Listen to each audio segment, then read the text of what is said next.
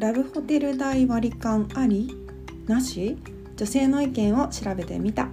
性を通して自分を知る世界を知るラジオ。ナビゲーターの陣川花子と申します。普段は小説やブログ SNS で性そしてフェムテックなどについて発信しているんですが今回は音声を通しもっとフランクに性について喋ってみようと思って音声配信に挑戦中です。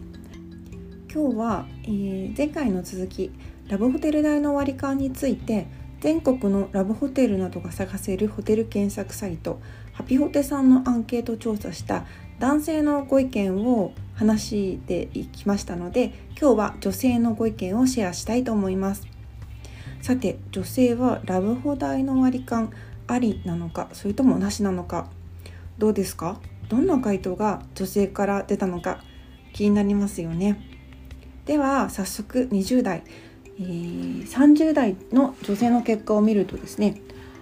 うん、半数以上が割り勘を嫌だというふうに思っ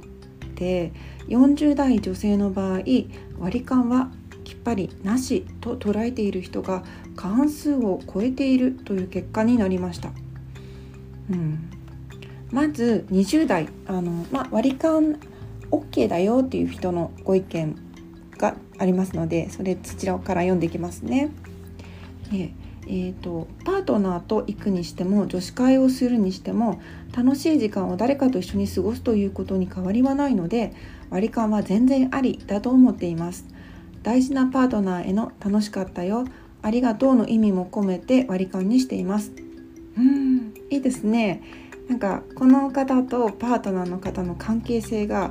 透けて見えるような回答、うん、パートナーの方だけじゃなくてねその女子会するにしてもというふうにおっしゃってるので、まあ、お友達とかのね関係性もなんだろうなあの対等を心がけているというかいいですよねなんか透けて見えるような回答です。で、えー、30代、えー、女性の、えー、割り勘あり派のご意見です。私がラブホテルを割り勘した理由としましてはやはり彼氏が出す出すって言ってくれたからでしたやはり男性がリードして出すと言ってくれたら嬉しい感じになりますしそれで割り勘 OK かなという感じで甘えてしまいます。うん。まあ、お互いに了承しているのはどちらにしても絶対的に必要なことですよね。はい。さて40代女性の場合割り勘はなしと捉えている人が過半数を超えているんですけどえー、40代女性の、まあ、ラブホテル代をラあの割り勘 OK だよっていうふうにおっしゃっているご意見から見ていきますね。とねラブホテルの費用に限らず交際費はな常になるべく割り勘にするようにしているからです。おごってもらえたら助かるという気持ちは正直ありますがあまり相手に負担をかけるのも悪い気がします。おごられた場合は他のことで返します。うんうんね女性男性かかわらず、まあ、相手に迷惑というか負担はかけたくないですもんね。次は割り勘はちょっとなしですっていう20代女性のご意見を見ていきますね。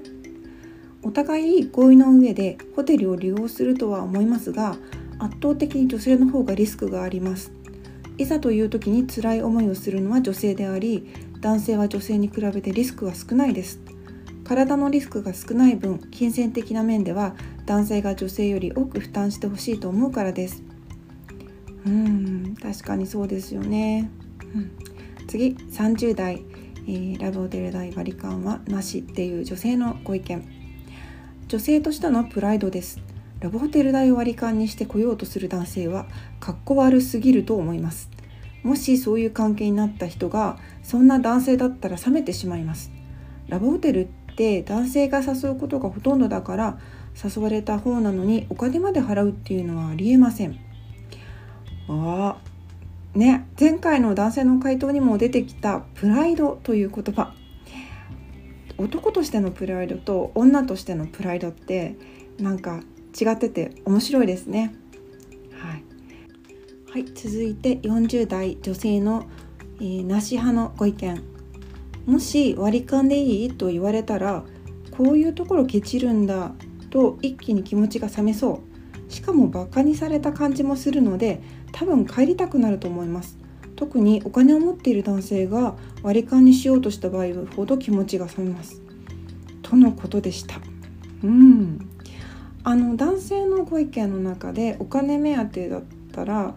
嫌だなっていうふうにあの心配していらっしゃる方もいましたけどまあ本当に個体差がありますよね。うんまあ女性と男性の体の構造はあのねさっきあのご意見ありましたけど確かに違いますよね。うん比べること自体ナンセンスなのかもしれませんが何かを基準にした平等って果たして平等なのかどうか男女のね性差も含めてもう一度考えたいって思いました、うん、私自身このトピック振っておいてあれなんですけど割り勘ありかなしかなんて2人の関係性によりますよねそのお相手の。男性がまあ、割り勘にしたからといって女性のことを大切にしてないとかではないでしょうし男性がね払ったからといって逆にこう横柄な態度を取る人もいると思うんですよ。うんまあアンケートの結果を見ると割り勘は全然問題ないっていうふうに回答したのは男女ちょ男女ともにね少ないっていう傾向にありました。でもあの遊びだと割り切っていたら払いたい男性そして女性も多いかもしれないし本命の彼や彼女でも金銭的にどっちかがね困っていたらまあどっちかまああの困っているんだったらまあもう片方の方が払うっていうことはまあ人間的に思いやりというかそうなんだろうな っていうことも言えるのかな。まあラブホテルって結構難しいですよね。それでも困っているんだったら最初から行くなよっていう意見もあるだろうしそうですね。こればっかりは本当にうんわからない。まあでもその時の状況や相手との関係性によってまあさっきも言ったかもしれないんですけど回答は変わってきますからもうありでもなしでも本当にお互いが気持ちいいのが一番ですよね。お財布とそしてもう心と体についとってもうどっちが自分たちにとって自分にとっていいのかっていうのを、うん、あの相手に伝えるっていうことも大切だなって思いました。ね、今回話したまあ性にまつわる出来事や情報をノートの記事でも書いています。また「フィーリングといえばお相手はポルノ依存症」というコメディ小説が絶賛 Amazon の電子書籍 Kindle そしてあの書籍がねついに販売されました私のプロフィール欄にホームページやリンクなども貼っておきますお時間のある時に読んでいただければとっても嬉しいです。ここまで聞いていただきありがとうございます。純川花子でした。